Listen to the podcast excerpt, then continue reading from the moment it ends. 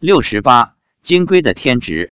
发表日期：二零一零年十月三十日。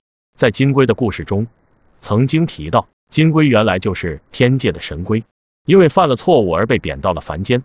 妻子说，金龟被贬到凡间后，他的灵到了凡间，但他的身体还在天界，因为灵力很小，所以回不去。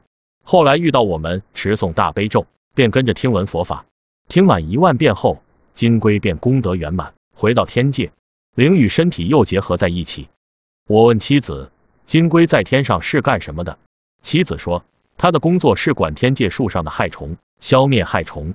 我问，那金龟为什么会被贬到凡间？到底犯了什么错误？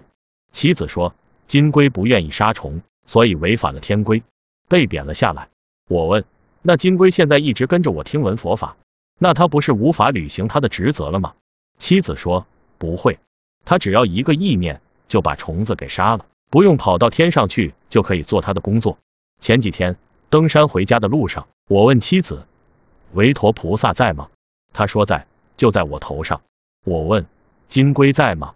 他说在，在我背上呢。我问金龟有没有保护我？妻子说有啊。